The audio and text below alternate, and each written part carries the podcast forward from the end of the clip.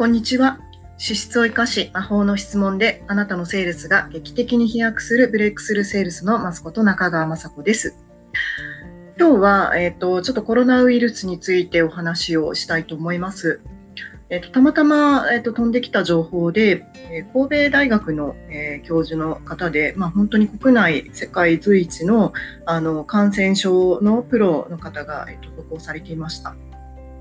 その方は、まあ、SARS だったりとか、あとエボラウイルスとか、もう実際に現地に行かれての対策陣を取った方で、もう本当にプロ中のプロなんですけど、その方があの手この手を尽くして、ダイヤモンド・プリンセス号の中にまあ入ったわけなんですけど、まあ、その中の状態が非常にずさんで、もう大変な状態であったということをあの報告をされていました。まあ、この報告 YouTube アップされているのはかなり命がけの行為ではないかなと思いますし教職剥奪とかそういったリスクも背負いながらされていることなんですけれどもでもあの本当に言っていることはもう的を得ていて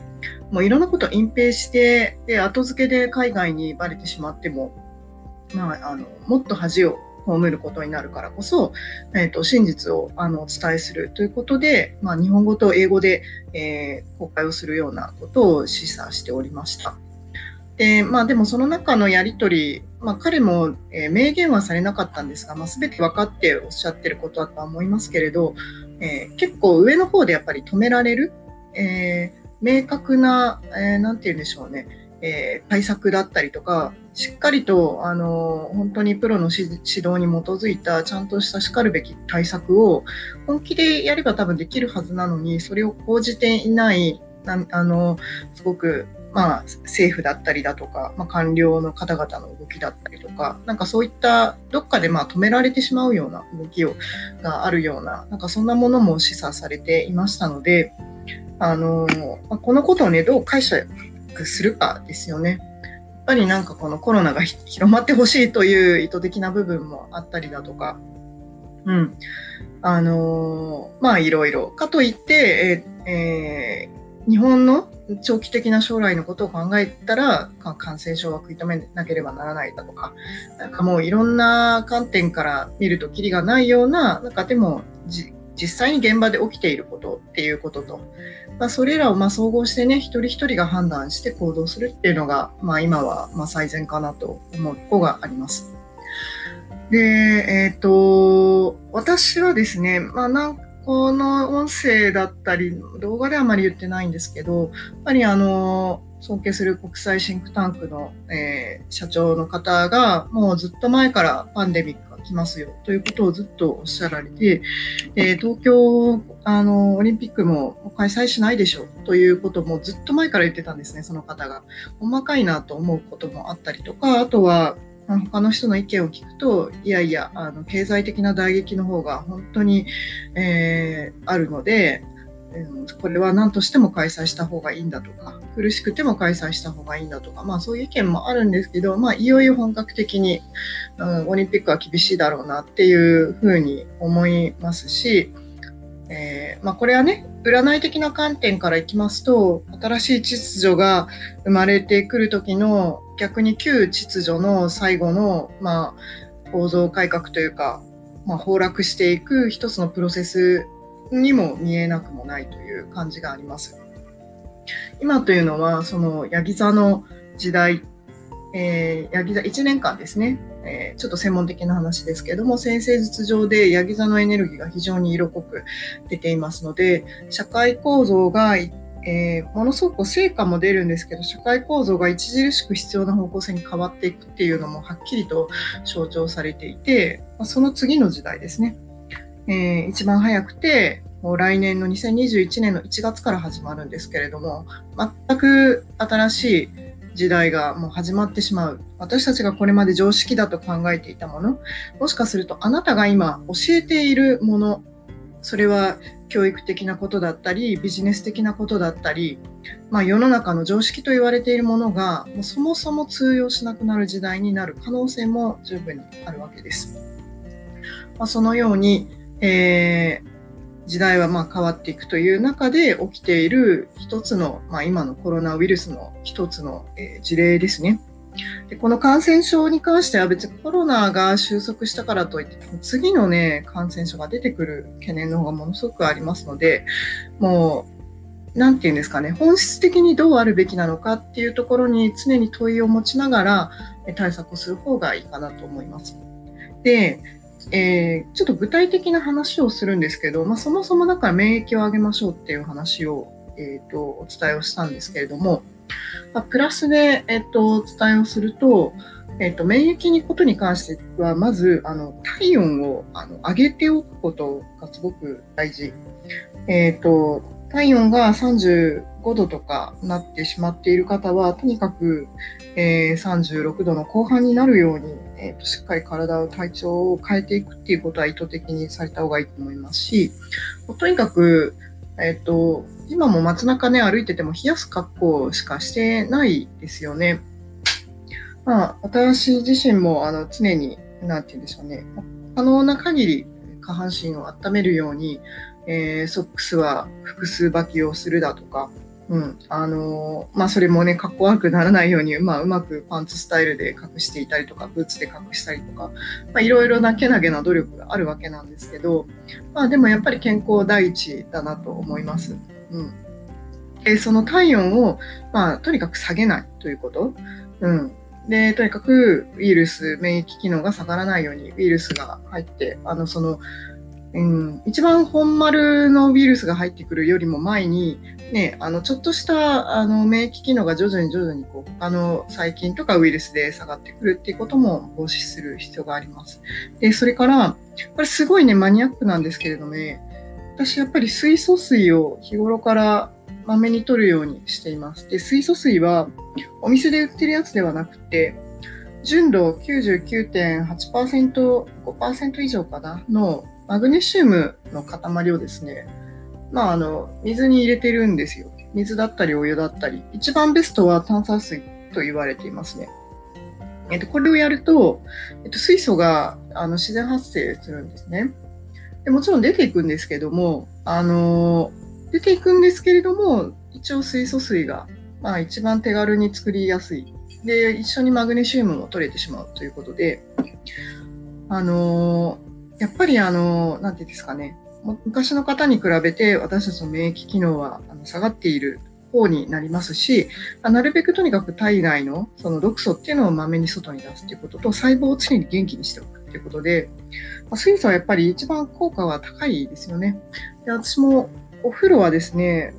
今またこれもマグネシウムに変えちゃったんですけど、つい最近までは水素パウダーを使ってました。えっと、水酸化カルシウムで、まあ、お湯に入れると、それが、えっと、化学変化をしまして水素が発生するっていうのとあと塩素もね除去してくれるっていうので塩素は本当に体によろしくないので塩素除去したお風呂に経費から何の情報を入れていくか経費からどういう栄養素を入れていくか、まあ、これらは大事にされた方がいいと思います。あと3つ目として、えっ、ー、と、これもマニアックなんですけど、CS60 という超絶マニアックなあの機械がありまして、これも結構今爆発的に普及されているんですけど、結構口コミで広がっていると思います。私も口コミで、そのシンクタンクの社長さんの投稿を見て、えっ、ー、と、行ったんですけど、それまで私、あの、本当に何ヶ月かに1回、ドクターストレッチが一番好きで通っていて、もう一番あの会社員の時ですごいこう業務がかなりあの繁忙期で大変だった時は、えー、通ってたんですよ。もう週週1ぐらいの勢いで、もう出張あったらすぐ翌月入れてるぐらいの勢いで、だからまあ要するにこう疲れが溜まるとあの乳酸が抜けないんですね、体の外に。そうするともう余計免疫も下がるし、パフォーマンスも落ちるので、なのでまあその対策として、とにかく乳酸をさっさと外に出すそのためにこう体をだから循環させるわけですね。そうするとあの余計な毒素は体外に出ていくし、で血流がこううまくこう動いて、そういうふうにこう機能が上がるっていうことなのでやってたんですけど、CS60 に行って、1回目はね、あ、ふーんって感じだったんですけど、あの、もちろんあのよく効果は高いんで、すぐにこう効果は実感されたんですけど、基本健常者なので、えっ、ー、と、なんか普通のマッサージと、まあいい感じかなぐらいの感覚でいたんですけど、3回ぐらい通ったら、やっぱ明らかにこう体の、なんていうんですかね、細胞の芯からこう軽くなる感じが、はっきりと感覚としてつかめたので、これはいいなって思ったんですね。細胞の芯から軽くなる感覚って私も過去に何度か経験があるんですけど一番はねやっぱ断食をしてた時なんですね。